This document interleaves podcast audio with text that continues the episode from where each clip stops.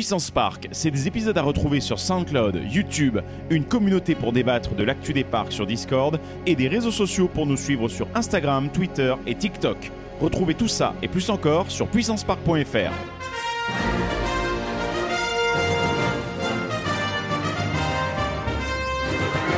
Ultime vérification, s'il te plaît. Are you ready? Générateur opérationnel. Achtung, Achtung. Fantasia! Hey, I can see our car! Your bravery saved the planet. Get down! Très sympa, les gars.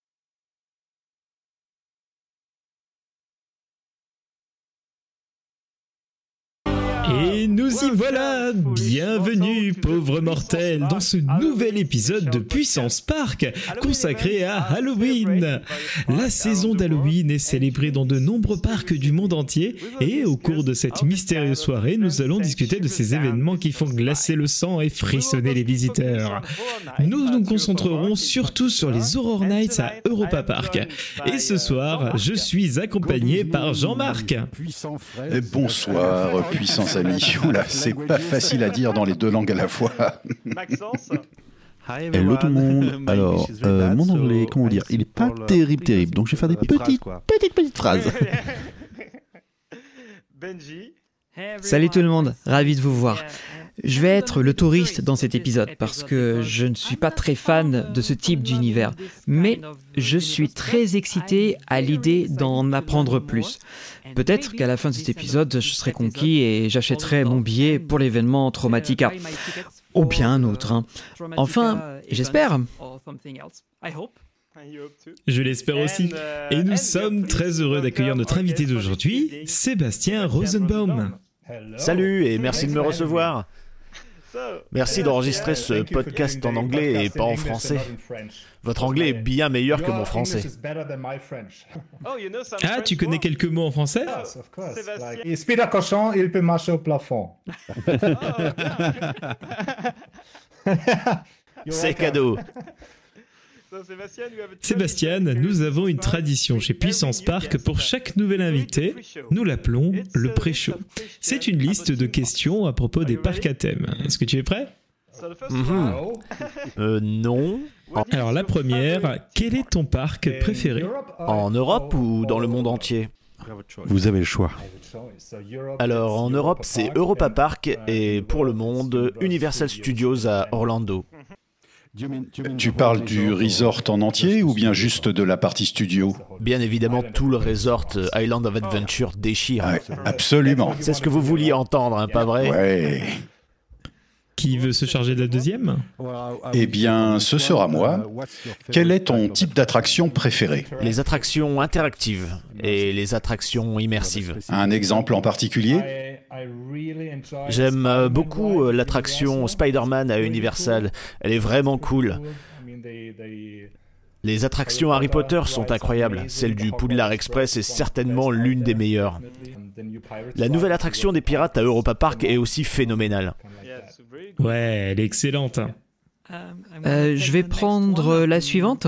Complètement à l'opposé de ton parc favori, il y a peut-être un parc que tu n'aimes pas, peut-être à cause d'une expérience désagréable ou bien d'une attente trop élevée, voire une déception.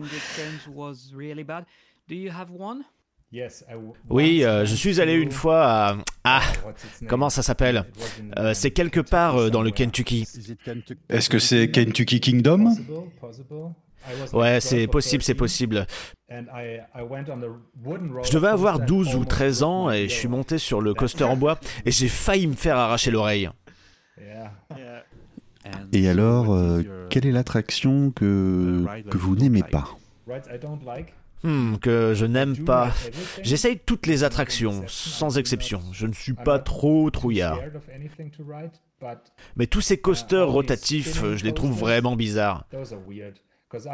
Je mesure 1m86 et la plupart du temps, je suis trop grand pour les véhicules et ça me dérange vraiment beaucoup. Et maintenant, la question finale, as-tu un plaisir coupable?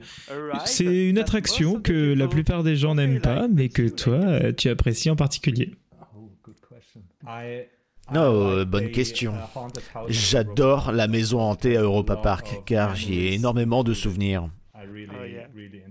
J'aime vraiment beaucoup cette attraction. Ce n'est pas qu'une attraction, il y a énormément d'émotions, beaucoup de souvenirs rattachés au début des Horror Nights. Bien sûr. Donc oui, probablement celle-là.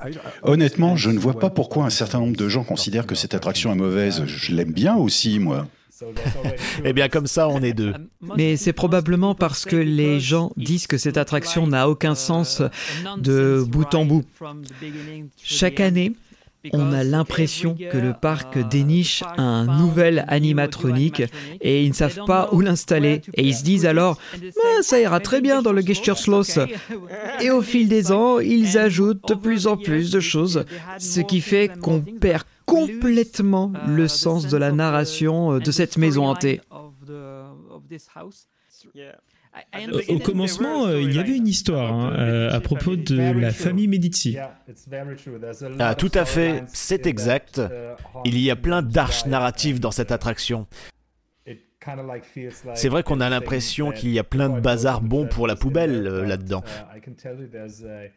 Mais je peux vous dire qu'il y a aussi quelques pépites cachées. Je te crois, oui. Ainsi que des éléments qui viennent aussi des Horror Nights. Il y a pas mal d'effets, d'accessoires et de design créés pour notre événement qui finissent dans cette attraction. Alors oui, c'est un foutoir, mais c'est ce qui la rend complètement unique. Avant d'évoquer l'événement d'Halloween, parlons un petit peu de toi, Sébastien. Afin que nos auditeurs apprennent à te connaître un peu mieux, tout d'abord, peux-tu te présenter?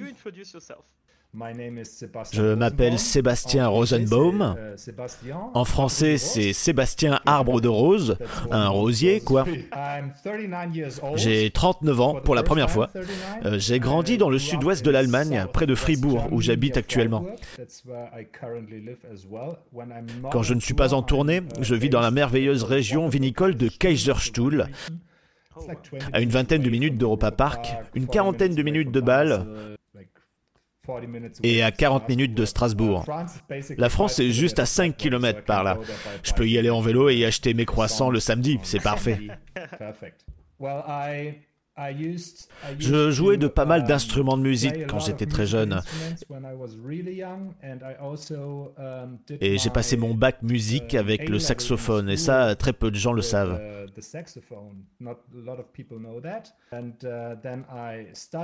Après, j'ai encore un peu étudié et j'ai obtenu un diplôme en direction d'événements et tourisme. J'ai un certificat d'instructeur et d'entraîneur.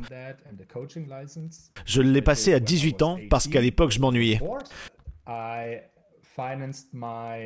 J'ai financé mes études à l'université en étant magicien. C'est ma passion et c'est ma profession. Je distrais les gens et on me paye pour ça. Approximativement, je me produis 200 fois sur scène par an, partout dans le monde. Je travaille également pour une agence d'événementiel, donc quand je ne suis pas moi-même sur scène, je m'assure que le public soit bien diverti. Pas nécessairement par moi, mais par d'autres artistes. Je travaille actuellement sur un nouveau spectacle. J'en ai déjà deux que je fais tourner et le troisième démarrera en février 2024. Et pendant que j'étais à l'université, j'ai reçu un appel des propriétaires d'Europa Park me demandant si j'étais intéressé de travailler pour eux. Ils savaient que je pratiquais la magie, ils savaient que je connaissais la gestion d'événements, et ils me connaissaient personnellement car j'avais été acteur pendant les Horror Nights.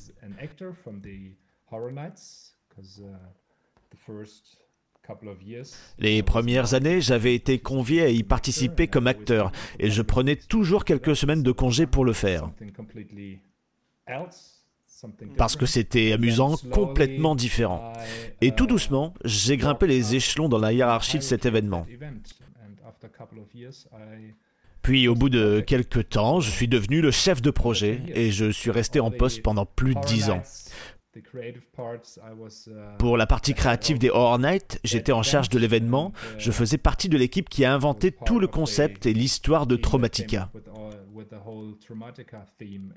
Puis l'an dernier, je me suis dit qu'il était temps de partir pour de nouvelles aventures. J'ai donc quitté la compagnie pour rejoindre une agence tenue par un très bon ami à moi.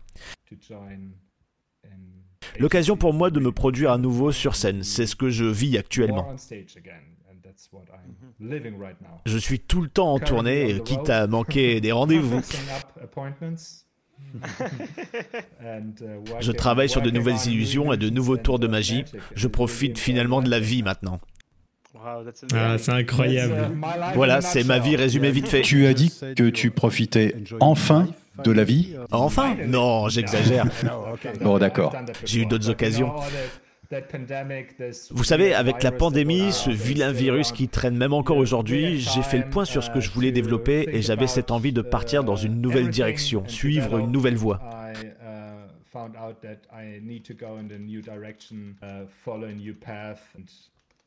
C'est là que le chemin de Traumatica et mon propre chemin se sont séparés. Mais tout va bien, hein, j'ai toujours d'excellentes relations professionnelles avec le parc. D'ailleurs, je m'y produis toujours de temps en temps. Tiens, la prochaine fois devrait être dans deux semaines environ et je serai de retour sur scène à Europa Park. Mais pas pour le grand public, histoire d'anticiper votre prochaine question. C'est pour un gala, un événement privé. Tu avais raconté que tu avais grimpé les échelons et que tu avais commencé comme acteur pour devenir ensuite l'organisateur de tout l'événement. Est-ce qu'il y a quelque chose de spécifique qui a déclenché cela pour que tu deviennes ainsi le responsable? Oui, enfin, je ne suis pas sûr, mais je suppose que je faisais du bon travail, oui. J'espère en tout cas. Avec mes connaissances de gestion événementielle, je sais en théorie comment mener les choses. Au moins, je savais organiser et gérer un événement. L'organisation, ce n'est pas qu'une toute petite portion du boulot. Et avec mon expérience de danseur, j'ai développé mes propres concepts sur la manière dont les zombies devaient se mouvoir, comment ils devaient se tenir. Et c'était bien avant The Walking Dead et tout ça.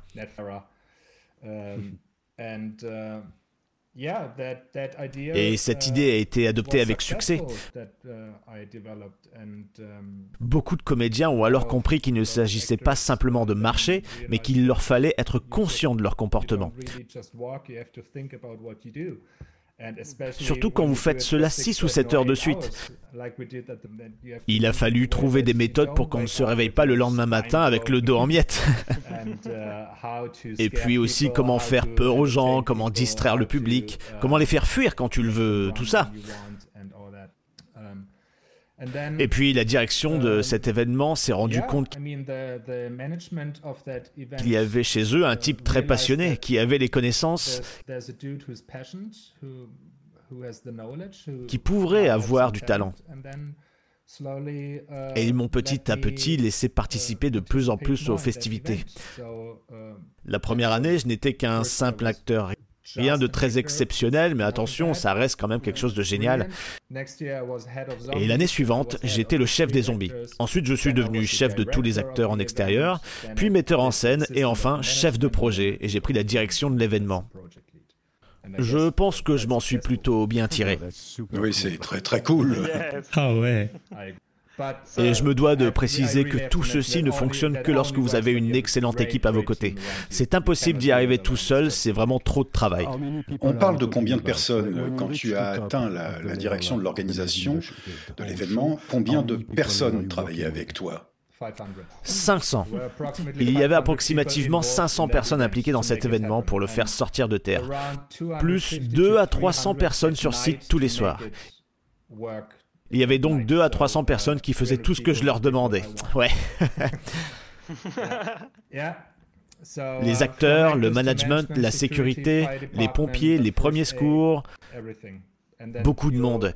Et puis tu as les attractions, les spectacles, les artistes, les assistants qui courent partout, les techniciens. Tout le monde doit être coordonné, il doit savoir quoi faire. C'est beaucoup, beaucoup de travail. Ce que je dis souvent en interview, c'est que les Horror Nights ou Traumatica, peu importe le nom, ce n'est qu'une énorme illusion. C'est comme un tour de magie. Tout doit être bien fait pour que cela ait l'air réel. Si les visiteurs ont l'impression, même pour ne serait-ce qu'une ou deux secondes, que ce qu'ils voient est réel, c'est que nous avons bien fait notre travail. Pour cela, tout doit être parfait. Il a même fallu qu'on décide de la longueur exacte des lacets de chaussures des zombies. Juste pour euh, le détail. Ce, ce niveau de détail. Oui, le niveau de détail. Les couleurs, les formes, le rythme. Nous connaissons les timings, les méthodes pour l'effrayer. On a différents niveaux de peur dans chaque attraction, dans chaque pièce de l'attraction, dans chaque scène. C'est beaucoup de détails qui peuvent échapper aux visiteurs, mais ceux-ci s'en rendraient compte si ces détails manquaient. Est-ce qu'en plus de gérer les acteurs dans les maisons hantées, tu devais aussi superviser ceux qui intervenaient dans les rues, comme les cracheurs de feu, tous ces artistes. Oui, absolument tout le monde. Rien ne pouvait se produire sans que je ne sois tenu au courant. Et ce qui est agréable avec Europa Park, c'est que vous disposez d'une des meilleures infrastructures possibles. Vous avez des artistes incroyables que vous pouvez recruter de temps en temps pour vos propres événements, par exemple. Les jongleurs de feu sont stupéfiants, vraiment stupéfiants. Ils viennent du Brésil et on sait qu'ils sont fiables. On les appelle et on leur dit Hé, il faut que tu passes au maquillage à telle heure, voilà le costume, voilà la musique, voilà le timing, à toi de jouer. Et ils sont à l'heure sur scène comme tous les autres artistes de l'événement. Je suis très fier d'avoir joué un rôle dans tout cela. Et pour les personnes qui ne savent pas exactement ce que sont les Horror Nights, voilà un petit rappel. Les Horror Nights à Europa Park, euh, c'est un événement annuel qui se déroule à Halloween. On y découvre une série de mazes, de maisons hantées, de scare zones, des spectacles, et tout est conçu pour offrir aux visiteurs une expérience horrifique, immersive et excitante pendant la saison d'Halloween. Il faut acheter un ticket supplémentaire car ce n'est pas exactement situé dans le parc, hein, ça se déroule dans les coulisses, dans une zone dédiée. C'est dans un endroit dédié à de l'événementiel, limitrophe au parc. Une petite section du parc est également incluse, mais l'événement est si inquiétant, si effrayant, que ça ne convient pas à tout le monde.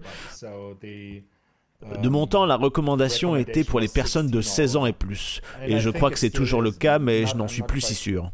Euh, oui, oui, c'est toujours le cas. Ok, oui, c'est pour les 16 ans et plus. Alors, euh, Benji C'est comme tu veux. Euh, en fait, je suis très curieux d'en savoir plus sur le processus de création. La principale attraction d'un événement d'Halloween, c'est la maison hantée. Et à Europa Park, il y en a plusieurs. Et elles sont différentes d'une année sur l'autre. Est-ce que tu peux nous expliquer brièvement à quoi ça ressemble pour des personnes qui n'ont jamais assisté à ce type d'événement? Et est-ce que tu peux nous expliquer le processus créatif? J'aimerais savoir si c'est le même principe que pour une attraction de parc ou bien s'il y a des différences. Hmm, tout dépend du type de labyrinthe ou de maison hantée. C'est assez similaire à la conception d'une attraction traditionnelle parce qu'il faut d'abord inventer une histoire. Il faut ensuite travailler sur le type d'infrastructure dont tu as besoin, pas seulement les décors, mais aussi les acteurs et l'aspect. D'ailleurs, le processus créatif se déroule toute l'année. Il se déroule en ce moment, mais je n'ai pas encore eu l'occasion de visiter l'événement cette année. Euh, j'y suis invité, alors je vais certainement y aller. Et je suis certain qu'ils sont déjà en train de travailler sur le prochain. On ne passe pas comme ça d'une année à une autre. Il faut toujours planifier à l'avance. La modification de certaines maisons, par exemple, peut se prévoir sur deux ans. Il y a toujours un plan à court terme et un à long terme dans la création de quelque chose. Il faut bien entendu définir un grand nombre d'éléments, par exemple le niveau de peur que l'attraction doit susciter, quel type d'horreur on va bien pouvoir présenter? Parce qu'il y a pas mal de déclinaisons dans l'horreur. L'horreur psychologique, par exemple, l'horreur sanglante, l'horreur répugnante. Vous savez, quand on voit des insectes ou des araignées, euh, pas mal de gens détestent ça. Il faut bien la définir. On ne peut pas tout avoir en même temps dans la même attraction hantée. On pourrait, mais ça ferait finalement perdre le sentiment de continuité. Alors, pour en revenir à ma question initiale sur les mazes, euh, c'est donc une attraction qu'on va parcourir à pied. On n'est pas assis dans une voiture ou dans un véhicule et on va rencontrer d'horribles monstres à l'intérieur et sur différents styles de thèmes, c'est ça? Et pour ça, vous décidez de quel chemin on va suivre, s'ils doivent aller à gauche, à droite, et si on, doit rencontrer un comédien à un point précis de l'attraction, c'est ça? C'est juste, euh, oui. Ok. En fait, les gens marchent dans un labyrinthe. Ah, un labyrinthe, d'accord. Donc on peut se trouver face à différents chemins, c'est ça? we call it oui, c'est une option. Et nous l'avons déjà mise en place euh, sur une attraction dans laquelle nous avions la possibilité de changer l'emplacement des murs entre les groupes. Les visiteurs traversent l'attraction en petits groupes. C'est pas comme une longue ligne de conga comme à Universal Studios. Non, ce sont des plus petits groupes et il y a toujours un espace d'un groupe à l'autre. Et chaque groupe visite l'attraction différemment. On peut modifier ainsi le plan général de la maison en déplaçant les murs, en leur faisant emprunter un passage différent pour leur donner des instants d'effroi, mais pas toujours au même moment, et chaque acteur a à sa disposition plusieurs options dans chaque pièce pour effrayer les spectateurs. Donc essayez d'imaginer. Il y a un thème général appliqué à la maison. On traverse plusieurs pièces de cette maison. Chaque pièce propose de présenter une histoire ou une scène et la plupart du temps, il y a un moment effrayant également. Comment se produit ce moment quand il doit arriver peut changer d'un groupe à l'autre. Donc si vous visitez la même maison deux fois, vous aurez peut-être l'impression d'une expérience complètement différente. Mais je veux dire, est-ce que les visiteurs sont au courant Parce que sinon, ils seraient tentés de, de, le faire, de passer par la maison une première fois et de ne pas revisiter. Eh bien, euh, beaucoup de fans le savent et ce n'est pas un secret. Euh, donc, euh, nous avons publié cela avant d'en avoir parlé auparavant et nous avons eu beaucoup de fans qui venaient plusieurs fois par an. Donc, disons qu'il y a 20 ou 25 soirées par an. Eh ben, il y avait certains fans qui venaient à 80-90% de ces shows. Ah, vous voyez d'ailleurs, il y en a un parmi nous. Et voilà. Une superbe ancienne veste Horror Nights. Uh, voilà, et, oui, ils traversent parfois la même maze plusieurs fois, uh, parfois durant la même soirée. uh, Toutefois, ce que je veux dire, c'est que l'événement est devenu tellement grand que depuis quelques années, euh, on ne peut pas garantir que vous pourrez faire chaque maison et chaque attraction. Donc avant de partir, choisissez euh, en vous renseignant avec un plan ou choisissez sur place en lisant tous les temps d'attente, téléchargez l'application pour voir justement euh, les délais, etc. Et bien sûr, il y a des méthodes de surclassement, comme le, le, Pass Express, qui vous permettent de vous assurer que vous pourrez vivre chaque maison ou chaque attraction. Et puis, euh, si l'événement ce soir-là n'est pas complet, les gens peuvent refaire les messes plusieurs fois et réalisent que waouh, c'est différent. C'est toujours sympa, c'est toujours amusant quand ils reviennent une deuxième fois à l'événement avec des amis différents euh, et qu'ils leur disent bah voilà, dans cette pièce, euh, tu auras ça qui va se produire et quelque chose d'autre se produit et ils ont à nouveau peur. Et ça, c'est la meilleure des récompenses. Quelle est la capacité horaire moyenne des maisons? Euh, cela dépend de la maison, c'est vraiment variable. Il y a une capacité théorique pour chaque maison. Chaque groupe est autorisé à avoir telle ou telle taille avec tel ou tel intervalle entre les groupes.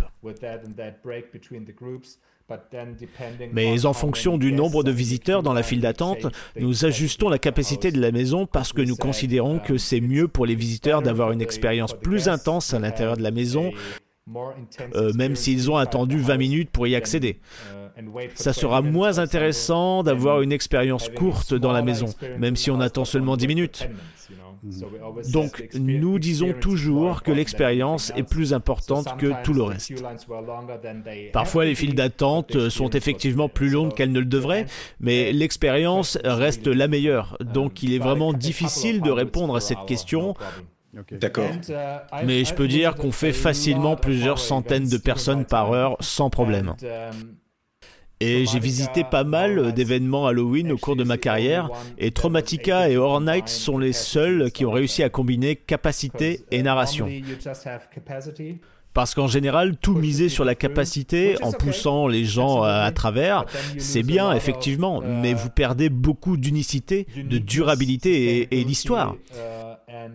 Ou bien on se concentre complètement sur la narration et là vous perdez en capacité. Et nous avons euh, heureusement réussi à combiner les deux d'une manière ou d'une autre. Oui, c'est parfois un petit peu dommage, je trouve. Je suis allé plusieurs fois au studio Universal, au Horror Nights, et tu sais, c'est un peu comme une espèce de grosse usine à gaz. Enfin, je veux dire, c'est extrêmement bien fait, mais certains des labyrinthes hantés sont des, bouffeurs de visiteurs, et d'autres, euh, parfois, bah, tu attends deux heures. Parfois, l'expérience en vaut la peine, mais pas toujours. Oui, euh, je, je suis d'accord. J'y suis allé aussi. Et heureusement, j'ai eu une visite VIP. Donc nous n'avons pas eu à attendre dans la file et nous avons fait toutes les maisons, même plusieurs fois au cours de la soirée. Mais ils en ont 8, 9, 10 maisons et vous sortez d'une maison et vous avez déjà oublié ce qui s'est passé parce qu'ils ne travaillent qu'avec ce qu'ils appellent les quick scares, donc les jump scares. C'est une excellente méthode pour effrayer les gens, mais il faut plus que ça pour créer de vrais souvenirs. Mais bon, après, ils répondent à une demande du marché. Oui, absolument, oui, oui. C'est le public américain qui veut des jumpscares. Si, si vous regardez les films d'horreur actuels qui sortent, c'est principalement basé sur le jumpscare et non sur l'attention et la narration. Oui, tout à fait. Euh, et rappelez-vous euh, des vieux films d'horreur euh, qui n'avaient en réalité pas d'horreur, comme le projet Blair Witch par exemple. Ils ne montraient pas de monstres du tout. Mais vous aviez peur parce que votre cerveau travaillait. vous savez, signe avec Mel Gibson, combien de temps a-t-il fallu avant de voir un extraterrestre par exemple? L'attente est parfois plus effrayante que l'effroi lui-même et ce n'est pas facile à réaliser. Parce que vous avez dit que c'est pas quelque chose de facile à construire. Est-ce que vous pouvez nous dire combien de temps vous mettez pour travailler sur les maisons hantées euh, ou les labyrinthes avant qu'ils soient construits et ouverts au public? euh, cela dépend, ça varie pas mal. Parfois un an, parfois deux ans, parfois huit mois en fonction de l'histoire, de la solidité de l'histoire. Nous avons travaillé sur une maison pendant trois ans et demi, car nous avions l'idée de cette maison, mais nous avions besoin de plusieurs étapes pour y parvenir. Donc euh, la maison de l'année précédente servait de teaser pour cette maison. Le processus de construction à proprement dit, la construction de la maison, c'est environ 6 à 7 mois. C'est assez rapide, car dès que vous commencez le processus de construction, vous ne devez rien changer dans cette maison, sinon vous ne la finirez pas. Tous ces petits détails, comme je l'ai dit, prennent du temps. Les sons, les éclairages, nous avons créé tous nos propres sons. Nous avons travaillé avec les sens, comme les odeurs dans les pièces, la luminosité, la façon dont la lumière est placée. Pourquoi cette lumière est sur ce mur et pas sur l'autre, par exemple? Et cela signifie qu'il doit y avoir un câble ou qu'il ne doit pas y avoir de câble. Quand on passe à la construction, c'est lorsque tout est planifié. Et quand tu fais euh, le design d'un maze, tu penses à la dissimulation de systèmes audio ou alors des différents effets avant, euh, durant la conception, ou est-ce que c'est quelque chose que, qui arrive euh, quand, quand le maze est terminé finalement Alors non, nous faisions tout en même temps. Nous avions toujours un processus créatif. Nous nous isolions la plupart du temps. Nous étions une équipe de 3 à 5 personnes. Donc euh, pendant les 10 ans, c'était toujours Bill McCoy, le directeur artistique du maquillage, et moi, le directeur créatif de Traumatica. C'était toujours nous deux. Et ensuite, quelques autres personnes que nous avions besoin pour différentes réflexions. Car nous avions tendance à avoir les mêmes idées. Et puisque Bill et moi avions des processus de réflexion totalement différents, cela fonctionnait très bien. Donc nous avons eu quelques idées vraiment folles. Et pendant ce processus créatif, je dessinais toujours le chemin à suivre, y compris les sorties de secours, et ensuite toutes les règles légales car c'est assez strict en Allemagne. Vous ne pouvez pas simplement construire quelque chose, vous devez vraiment être conscient des règles. Nous devions en être conscients car la sécurité est toujours la priorité et des sorties de secours ici et là et l'accessibilité en fauteuil roulant dans la plupart des maisons étaient importantes. Vous deviez avoir une largeur minimale des voies. Durant le processus de conception, je dessinais les pièces, les scènes, ce qui allait créer l'effet de peur, ce que l'acteur allait jouer qu'est-ce qui allait l'accompagner? Euh, Est-ce qu'il y avait aussi un animatronique? Quels sont les éclairages? Ensuite, nous pouvions calculer la luminosité des lampes, euh, le type de son à mettre. Donc, euh, quand nous terminions le processus créatif, la plupart du temps, c'était simplement des ajustements à faire. Peut-être faire quelques appels avec des, avocats, euh, faire quelques calculs mathématiques pour voir si nous étions dans le budget, bref, tout ça pour organiser les mazes. Quel est le point de départ? Je veux dire, est-ce que vous commencez parfois par une histoire ou est-ce que vous commencez juste avec un concept? Disons, je ne sais pas, tiens, faisons un asile d'aliénés, et puis vous inventez l'histoire après. Je suppose qu'il n'y a pas de règles strictes à ce sujet. Il n'y a aucune règle, absolument aucune règle. La plupart du temps, nous commencions par une histoire. Les Horror Nights c'était différentes parce que chaque maison avait une histoire différente, puis une autre maison avait encore une autre histoire, et une troisième maison une autre histoire. Et puis les dernières années des Horror Nights, nous avons eu cette histoire d'un milliardaire qui possédait secrètement tout et était en charge de certaines choses et qui avait cette grande demeure exclusive. C'était un peu comme euh, une escape game. Puis, après dix ans de Horror Nights, nous avons changé pour Traumatica. Et Traumatica était ce monde immersif où tout était lié. Donc nous avons eu cette idée des factions, les cinq factions différentes, chacune avec ses propres caractéristiques et ses propres maisons. Et des histoires différentes dans chaque maison, chaque année, mais avec un ensemble de personnages similaires. Et puis l'année dernière, euh, oui, l'année dernière, cela a été transformé en Festival of Fear.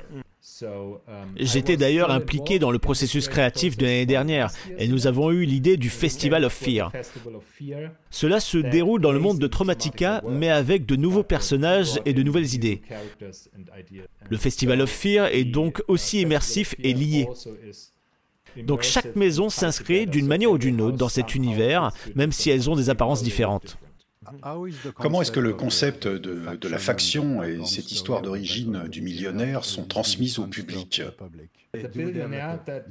le milliardaire, c'était uniquement au Horror Nights. Mais peu importe l'événement que vous choisissez, que ce soit Horror Nights, Traumatica ou le Festival of Fear maintenant, vous avez toujours plusieurs niveaux de compréhension. Par exemple, si vous achetez un billet en général, vous vous informez sur l'événement auquel vous allez. Vous allez lire quelque chose, vous regardez quelques histoires, peut-être quelques vidéos.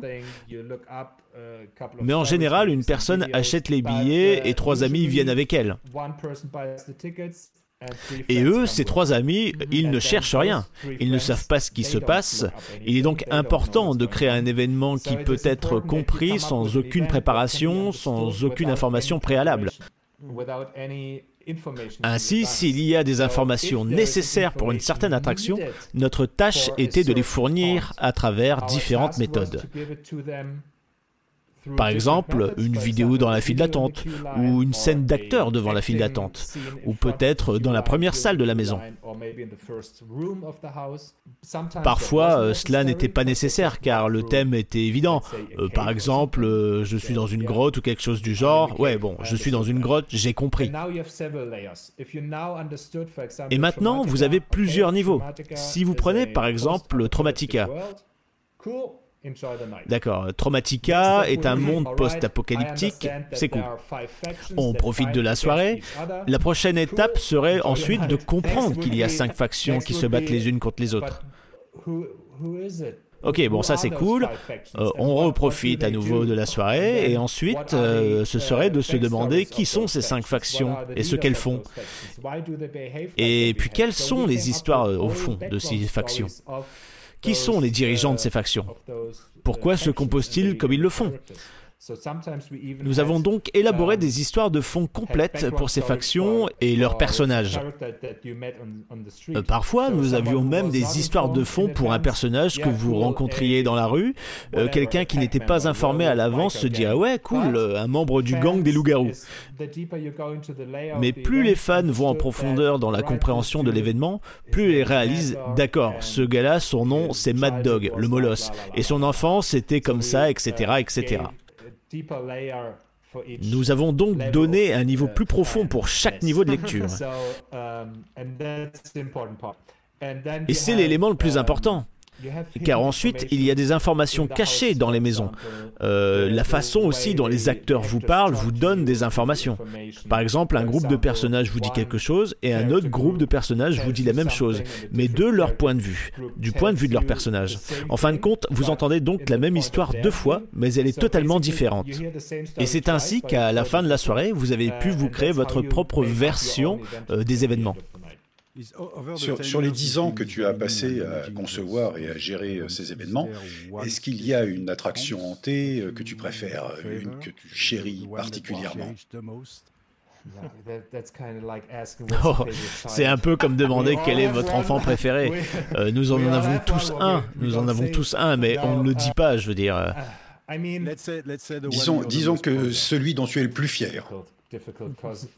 C'est très difficile car chaque événement représente tellement de travail, de sang et de larmes, de sueur que j'ai vraiment apprécié chaque événement. car les goûts des visiteurs sont très différents. Et il n'y a pas vraiment de cette maison est la meilleure de l'année, cela n'existe pas. car car euh, peu importe ce qui vous fait peur, il se peut que ce soit la maison des clowns qui vous fasse le plus peur, ou la maison des zombies, la maison des vampires, ou celle des loups-garous. Donc peu importe ce qui vous fait peur, c'est peut-être la maison la plus effrayante pour vous.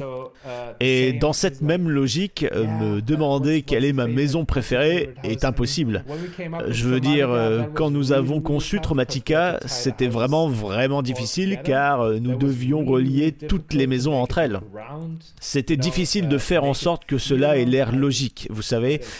Enfin, faire en sorte que ça ait une cohérence, c'est une meilleure expression, je pense. Et comme je l'ai mentionné précédemment, cela doit être une illusion. Donc tout doit s'emboîter. Et c'était beaucoup de travail. Euh, vous savez, je me souviens vraiment de chaque maison. Bill disait toujours, Sébastien connaît chaque vis de chaque maison. Et c'est la vérité.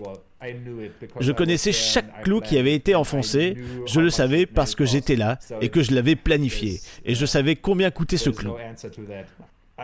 Donc il n'y a pas de réponse à cela car j'aime vraiment toutes les maisons du début quand j'étais nouveau en tant que chef de projet parce que c'était vraiment un défi, car je n'avais jamais fait ça auparavant. Mais en termes de qualité, les dernières maisons étaient bien meilleures. Mais cela ne signifie pas pour autant que je les préfère plus, c'est impossible d'y répondre. Il y en a deux, euh, deux mails que, dont je me souviens vraiment.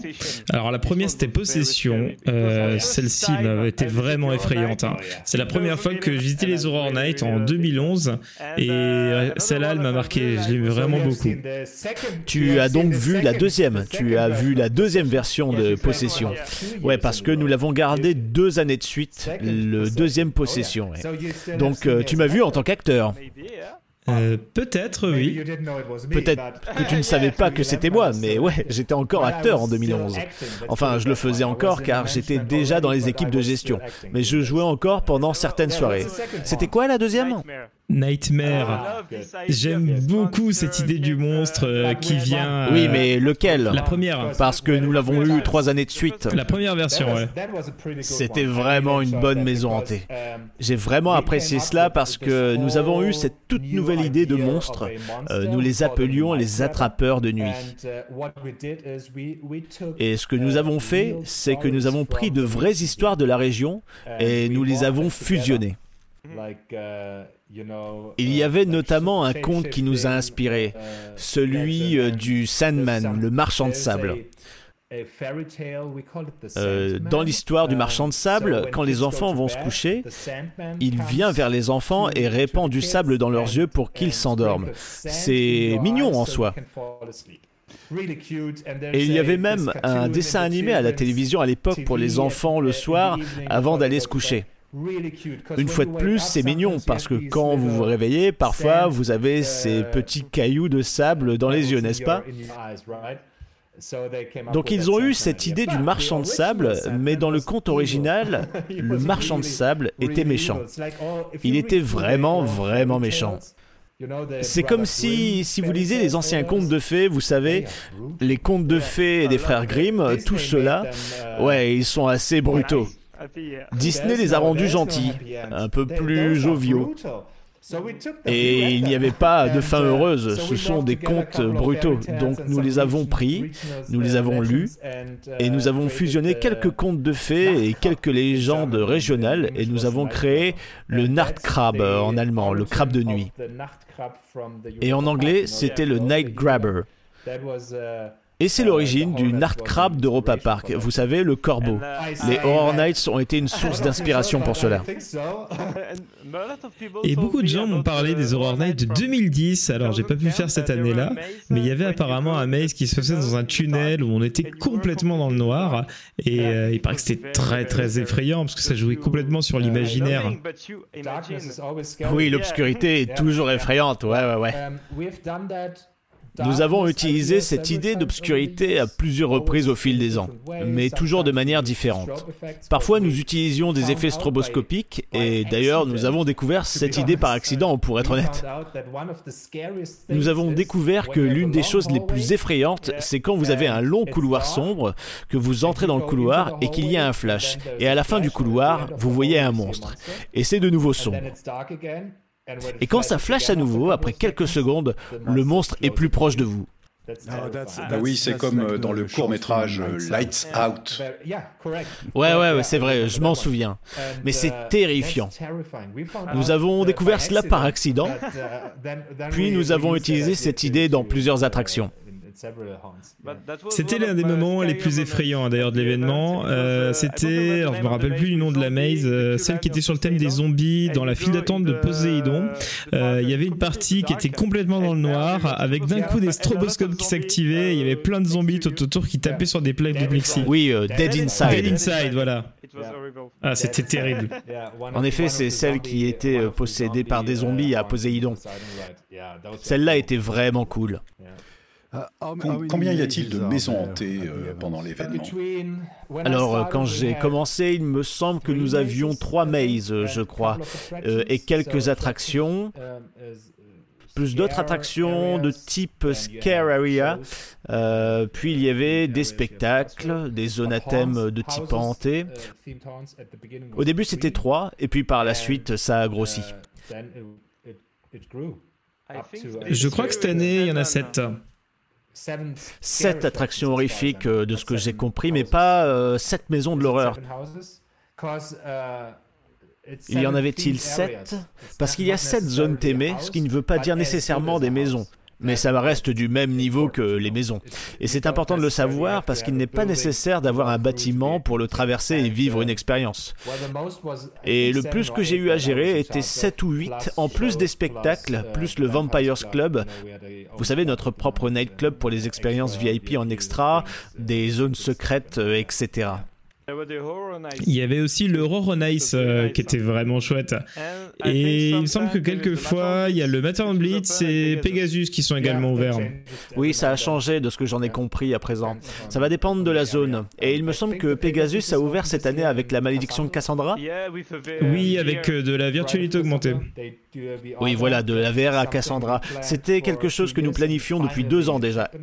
Et enfin, ça arrive. C'est vraiment cool. Ça m'intéresserait bien de voir ça. J'aimerais bien te poser une question au niveau de votre créativité.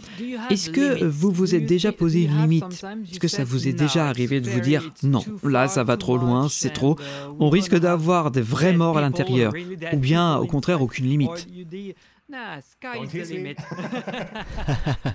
en fait, la règle numéro un quand on fait de la création, c'est de ne pas s'imposer de barrières. Donc peu importe l'idée que vous envisagez, balancez-la à l'équipe, et peu importe qu'elle soit stupide, bizarre, folle ou même dangereuse. Et la plupart du temps, ça part ensuite dans une direction là où ça sera faisable de façon légale, euh, fun et en toute sécurité. Mais parfois, on doit faire des coupes. Évidemment, l'objectif à la fin, c'est quand même de gagner de l'argent. Mais c'est très très rare parce qu'au final, on arrive toujours à trouver des solutions et des techniques qui rendent nos idées possibles. Par exemple, on arrive à faire voler des acteurs au-dessus de la tête de nos visiteurs. On peut bloquer en intérieur nos visiteurs. On kidnappe des visiteurs. Vraiment, on arrive à faire des choses assez folles. Et d'autres fois, on arrive avec des idées vraiment géniales qui peuvent marcher ou non, mais en discutant, on se rend compte que l'on doit changer de direction pour que ça fonctionne mieux dans la globalité. Et ça arrive plus souvent qu'on ne le pense. Par exemple, dans une maze avec un type qui a une tronçonneuse, euh, c'était l'élément principal à la fin, dans la dernière salle ou après la dernière salle, ça dépend de votre timing. Mais au début de la réflexion, on sait qu'on veut cet effet. On veut que ça soit l'effet final et on se dit waouh, comment on fait pour qu'on en arrive à ça? Et au fur et à mesure, quand on imagine toute l'expérience, ça nous arrive de réaliser que finalement, cet effet avec la tronçonneuse ne marche pas du tout avec tout le reste. Ce qui fait que toute l'expérience était basée au début sur ce point précis, mais avec le temps, de meilleures idées arrivent et finissent par les remplacer. Euh, J'ai une question? Non. Euh, ok, bon, bah, au revoir, bisous.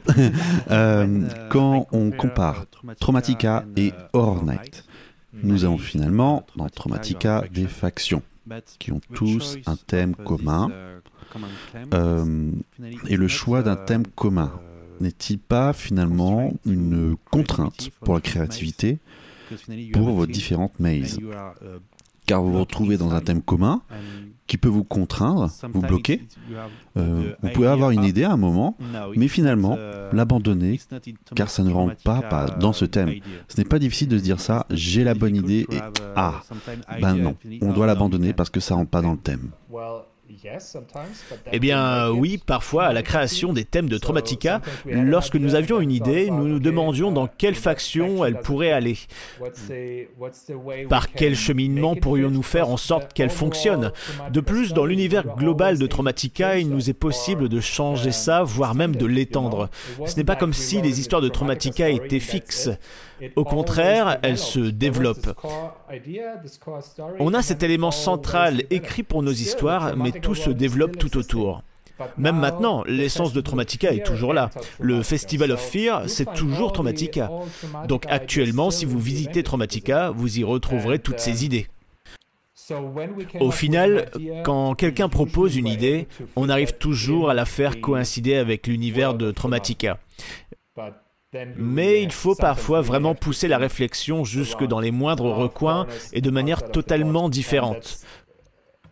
Quand on a autant de gens fous dans une même pièce qui réfléchissent différemment, ça rend les choses plus faciles.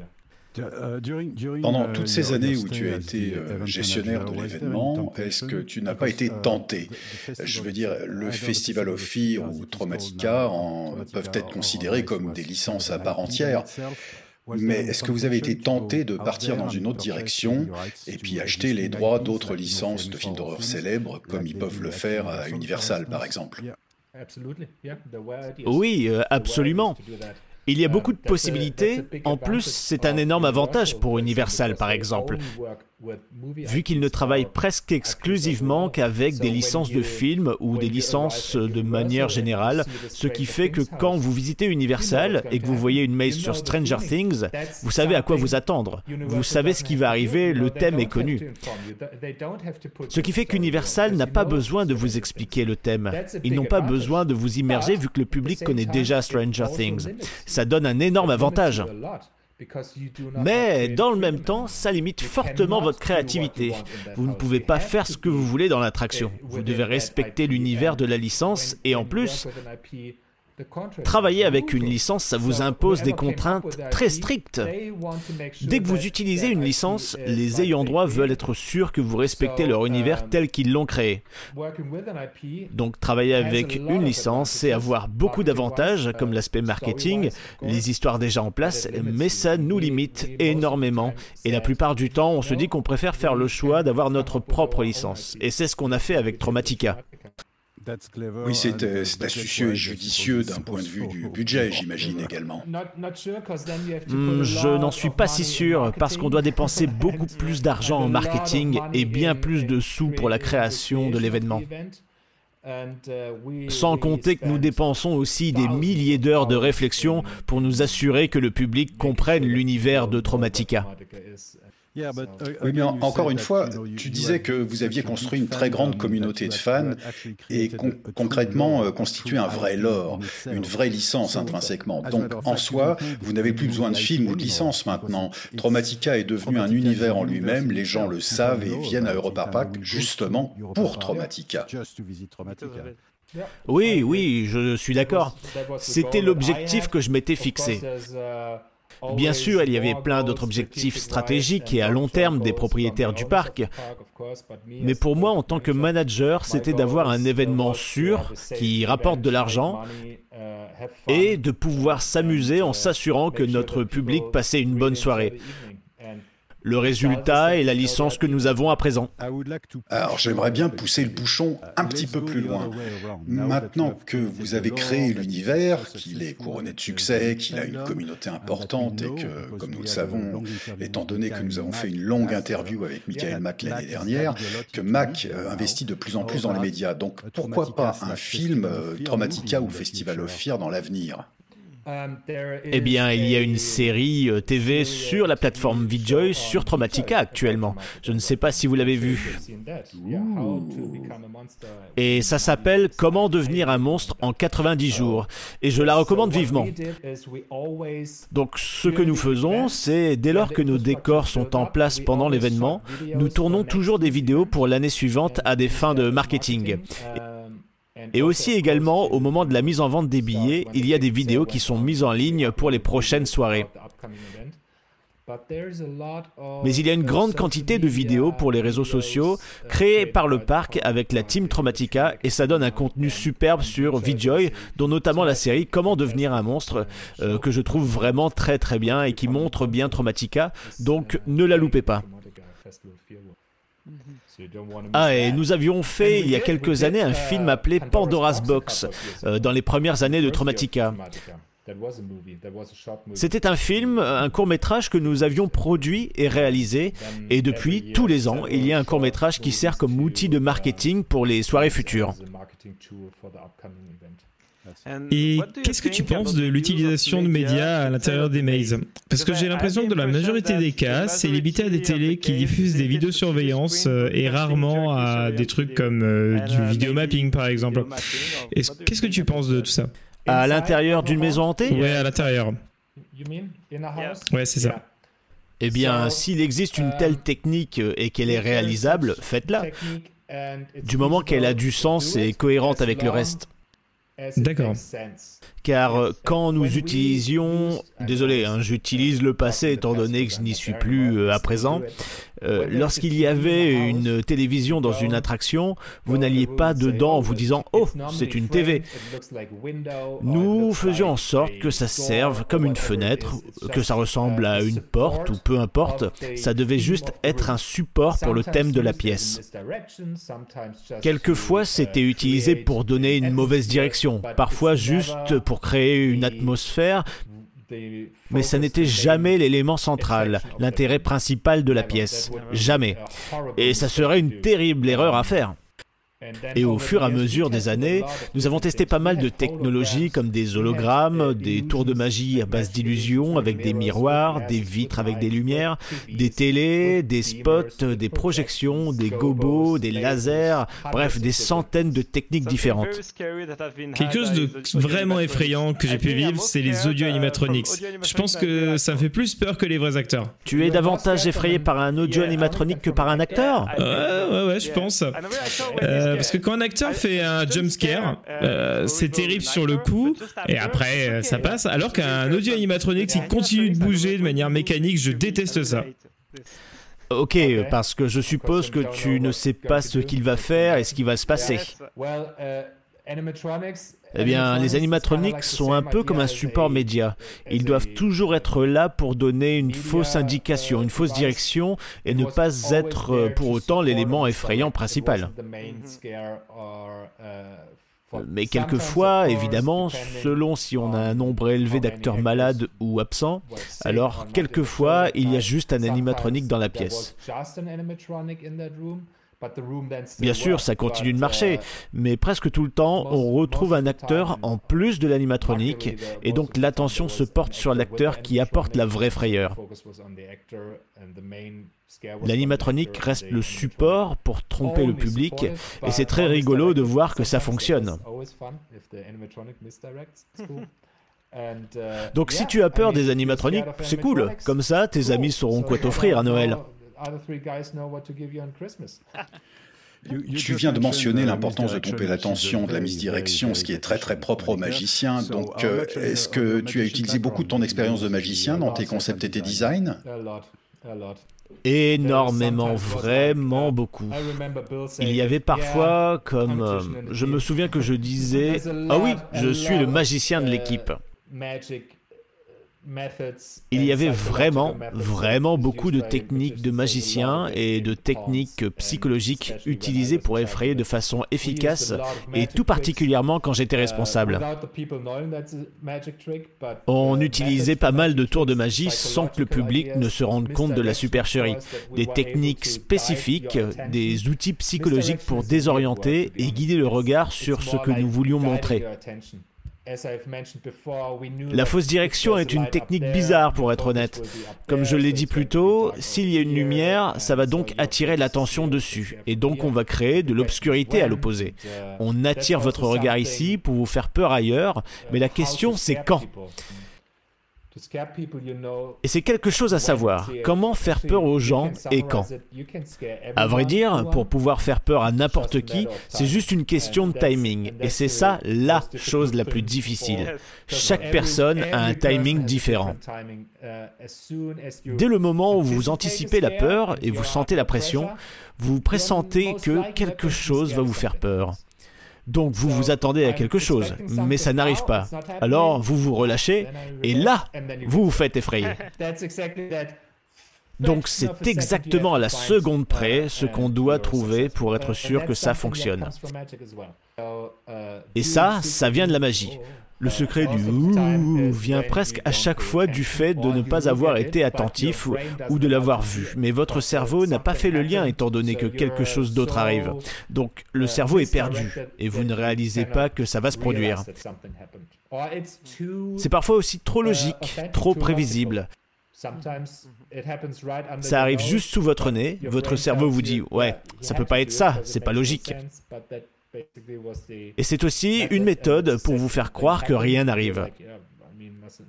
C'est pour vous préparer à vous mettre dans une situation qui vous fera peur. Est-ce que tu te rappelles de quelques anecdotes rigolotes, euh, bizarres, impromptues, qui vous seraient arrivées au cours des dix années écoulées là-bas. À moi ou à un visiteur? Non, non, à toi. Même, même quelque chose qui serait arrivé en coulisses, pourquoi pas euh, J'en ai eu beaucoup de très très drôles en coulisses, des milliers de moments drôles, mais aussi des moments tristes. Nous avons eu des employés qui sont décédés, alors pas pendant les événements, je tiens à signaler, euh, pendant certaines années.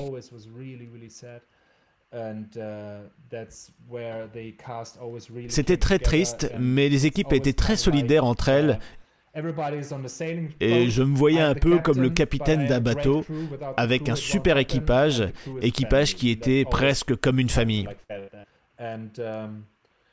Alors, euh, une anecdote. Lorsque j'étais un des acteurs, j'ai été l'un des premiers qui a réussi à ce qu'un visiteur se chie dessus. Littéralement. C'était drôle. J'ai eu aussi des gens qui s'évanouissaient, ce qui pouvait être dangereux et d'une certaine façon ça m'attristait car on avait peur qu'il y ait des problèmes de santé euh, liés à ça. Mais dès qu'ils se réveillaient et se relevaient en disant qu'ils allaient bien, on pouvait à nouveau rigoler. Et j'ai aussi reçu des messages de gens après le travail qui me disaient qu'ils avaient passé la meilleure soirée de leur vie. C'est vraiment fantastique. On a d'ailleurs eu des personnes de l'équipe qui se sont rencontrées, qui se sont mariées et ont eu des enfants. On a eu beaucoup de bébés euh, de traumatica euh, grâce à plein de couples qui se sont formés. C'était de, belles nouvelles. Euh, voilà quelques moments joyeux, des souvenirs que j'aime me rappeler.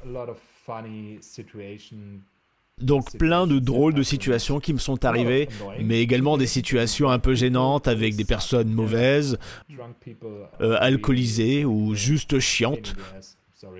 Euh, désolé pour le langage, hein, n'hésitez pas à biper, mais bon, ça fait partie du jeu. Très, très honnêtement, je comprends. J'ai failli me retrouver dans une bagarre la première fois que je suis allé à Universal Studios pendant les Horror Nights à cause d'un type qui était ivre euh, juste derrière moi. Il en avait après moi parce que je portais une veste sympa et lui, il voulait me la piquer. Et puis la, la sécurité, le gars de la sécurité a dû intervenir pour m'aider et c'était vraiment pas agréable. Oui, euh, j'imagine bien.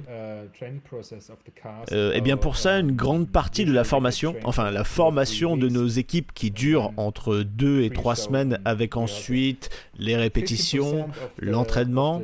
Donc 50% du processus d'entraînement tourne autour de la sécurité et comment se comporter en cas d'urgence, comment évacuer une maison hantée, comment évacuer la soirée, en somme comment agir en cas d'événement imprévu et comment anticiper aussi euh, quelque chose qui pourrait se produire. Tout ça fait partie de la formation. D'ailleurs, l'entraînement des personnages ainsi que celui de comment faire peur correspondent à 50% de l'ensemble du processus de formation. Tout le monde doit faire un entraînement pour simuler un cas d'incendie, par exemple. Euh, comment utiliser un extincteur. Tout ça fait partie de notre processus de sécurité et nous faisons aussi des tests d'évacuation des attractions. Tout le monde doit savoir ce qu'il a à faire et nous avons même développé notre propre langage pour les radios, qui nous permettent d'échanger avec tout le monde. C'est d'ailleurs intégré directement dans le maquillage. Ça représente environ une centaine de radios sur le site et dans les mails, comme ça chacun est connecté avec chacun. La création de notre propre langage nous a permis de faire des messages très courts, en seulement une ou deux secondes, tout en donnant toutes les informations pour pouvoir réagir le plus vite possible si quelque chose venait à arriver. C'est vraiment le plus important. Comme par exemple pouvoir savoir qu'il y a un groupe qui pourrait créer des problèmes. Euh, nous envoyons quelqu'un qui gardera un œil sur eux et puisse réagir avant qu'il ne se passe quelque chose. Et nous étions très efficaces sur ce point-là.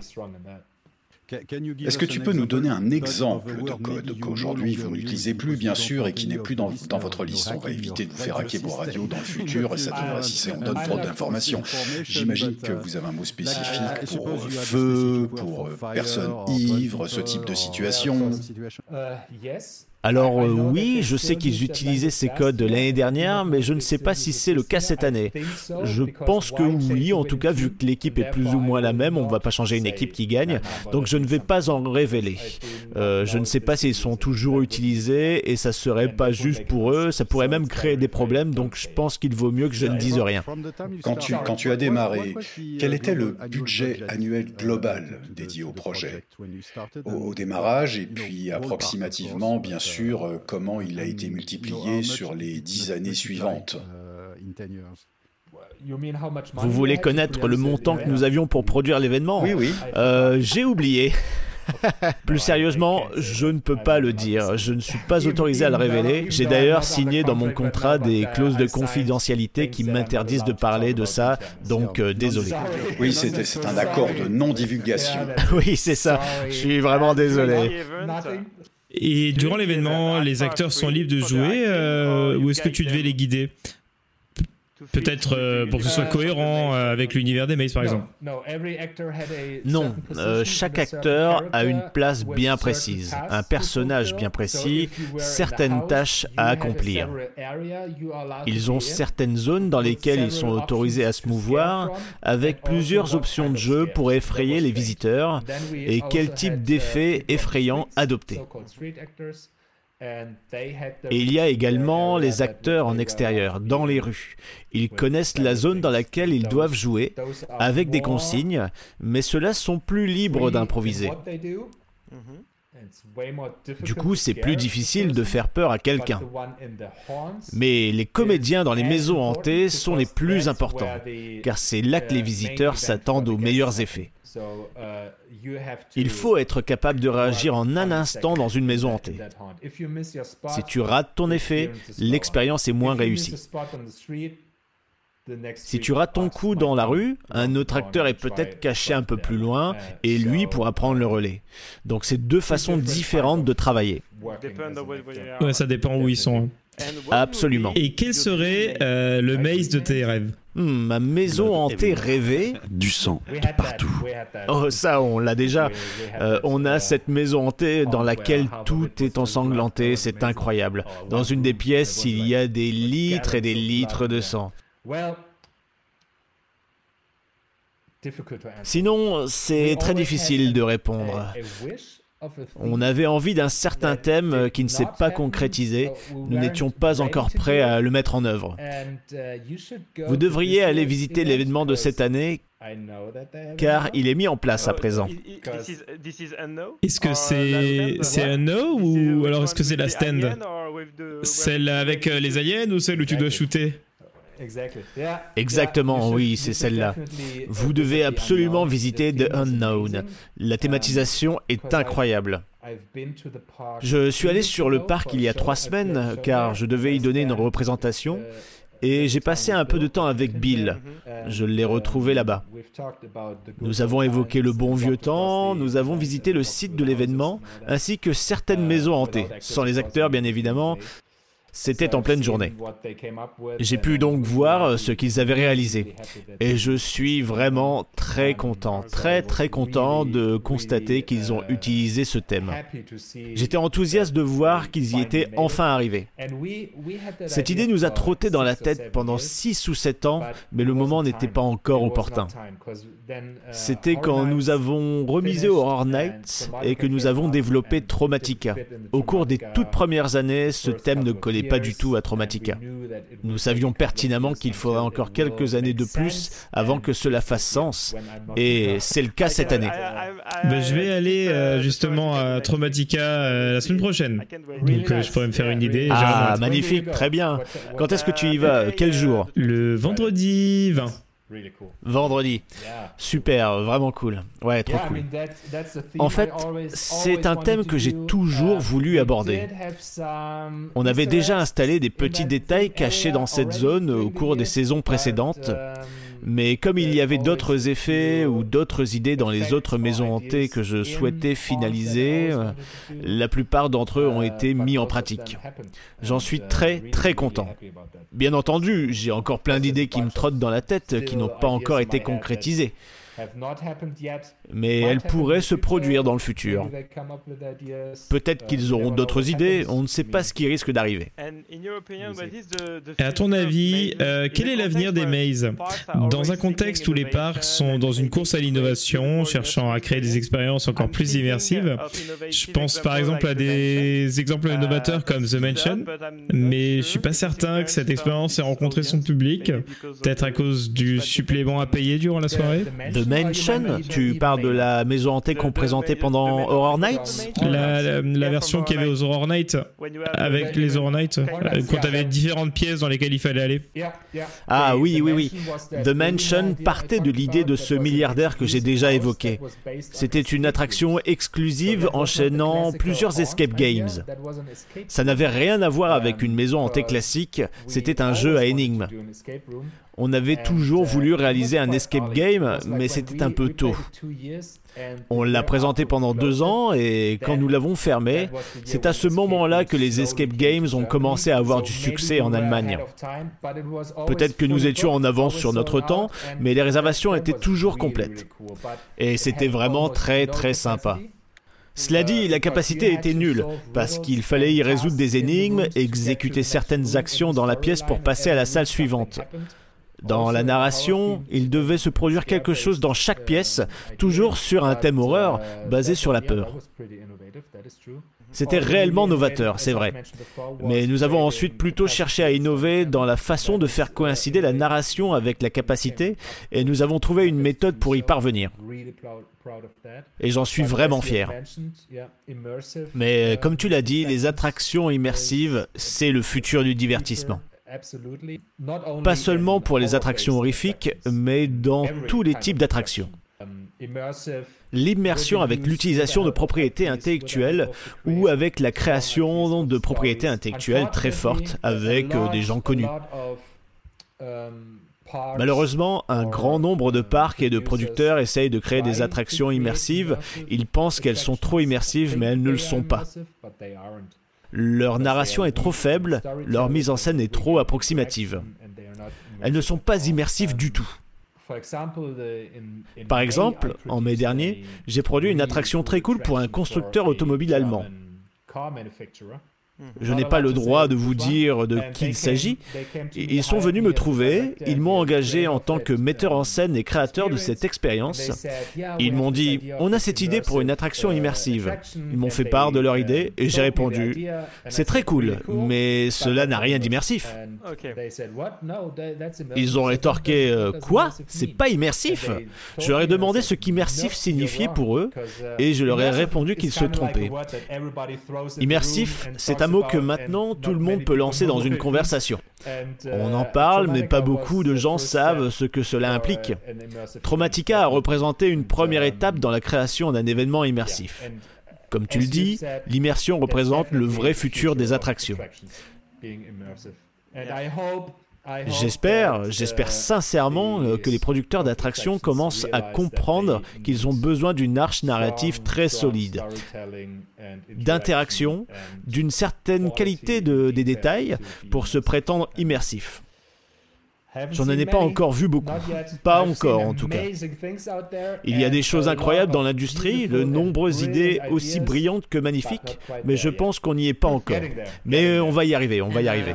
Alors, on va en arriver vers les dernières questions, et euh, ce sera plus au sujet des parcs à thème à proprement parler.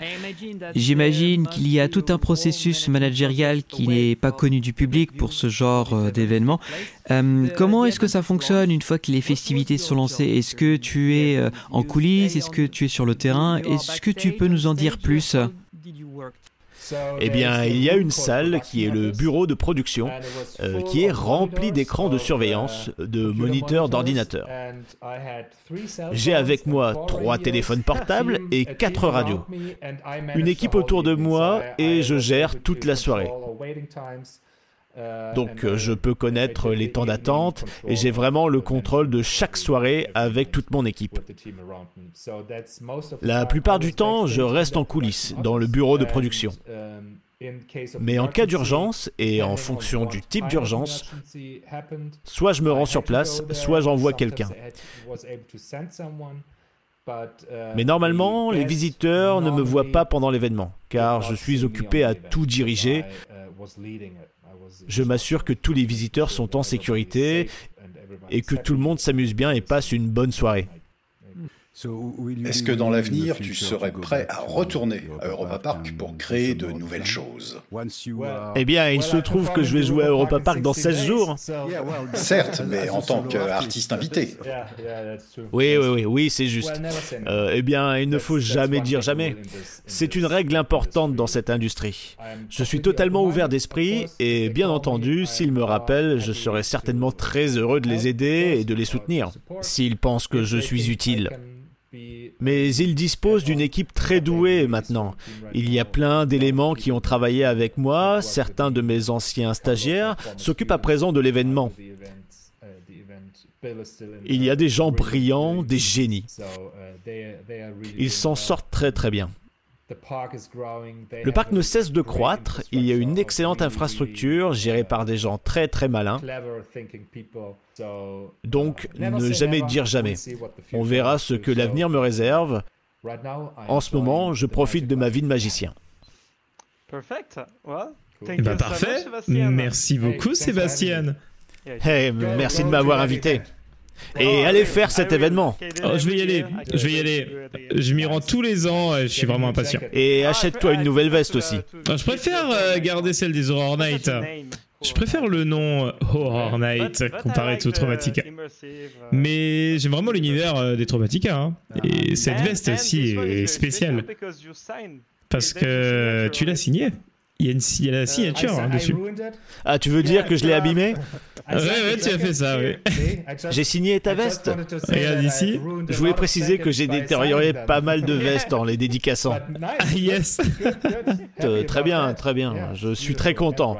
Regardez ma belle écriture. Avant de se quitter, je crois que Benjamin a plusieurs choses à nous annoncer. Benjamin, tu peux même les dire en français si tu Non, veux. mais juste pour euh, rebondir en français, merci à tous celles et ceux qui ont écouté cet épisode. Euh, comme d'habitude, si vous avez aimé tout ce qu'on a pu dire dans cette heure et quart, euh, n'hésitez pas à nous le faire euh, parvenir sur nos réseaux sociaux, que ce soit sur Facebook, X, Instagram, euh, LinkedIn et même euh, sur TikTok. Ce sera toujours avec grand plaisir qu'on écoutera vos conseils, vos suggestions et surtout si vous avez fait vous-même les Traumatica et n'importe quel euh, Halloween Events, ça sera toujours un vrai plaisir d'échanger avec vous. D'ailleurs, n'oubliez pas qu'il y a euh, aussi notre Discord qui, euh, qui a une bonne communauté très active et pour laquelle justement, euh, alors je, j'en profite vu que nous sommes dans la période Halloween, un certain personnage maléfique a pris le contrôle de notre Discord. Oh, et c'est pas vrai, il a pas fait ça encore. Et si, si- il est sorti de sa boîte et il nous Mince. fait voir de toutes les couleurs. Mais euh, voilà, si vous l'écoutez à une autre époque, euh, ne vous inquiétez pas, je pense que la situation sera résolue. Euh, évidemment, ce podcast sera disponible sur toutes nos plateformes habituelles, à savoir Spotify, SoundCloud, Deezer, Apple Podcast et j'en passe.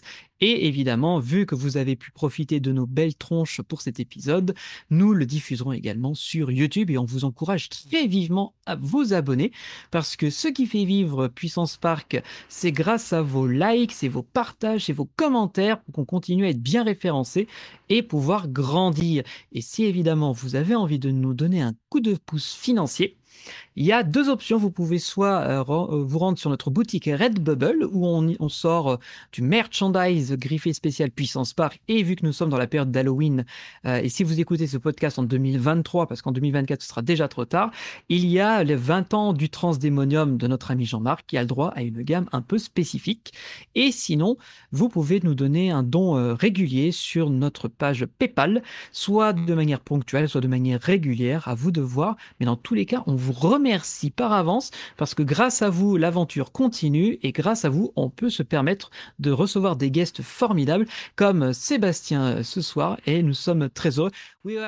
Nous étions ravis de t'avoir accueilli pour cet épisode très spécial consacré à Traumatica et à Halloween. Je suis très heureux d'avoir un peu mieux compris tout cet univers, euh, car on peut dire que c'est pas vraiment ma tasse de thé à la base, mais je suis très curieux à présent et peut-être qu'un jour, je sais pas, peut-être euh, pas cette année, mais probablement l'année prochaine, j'achèterai un billet pour Traumatica. Peut-être.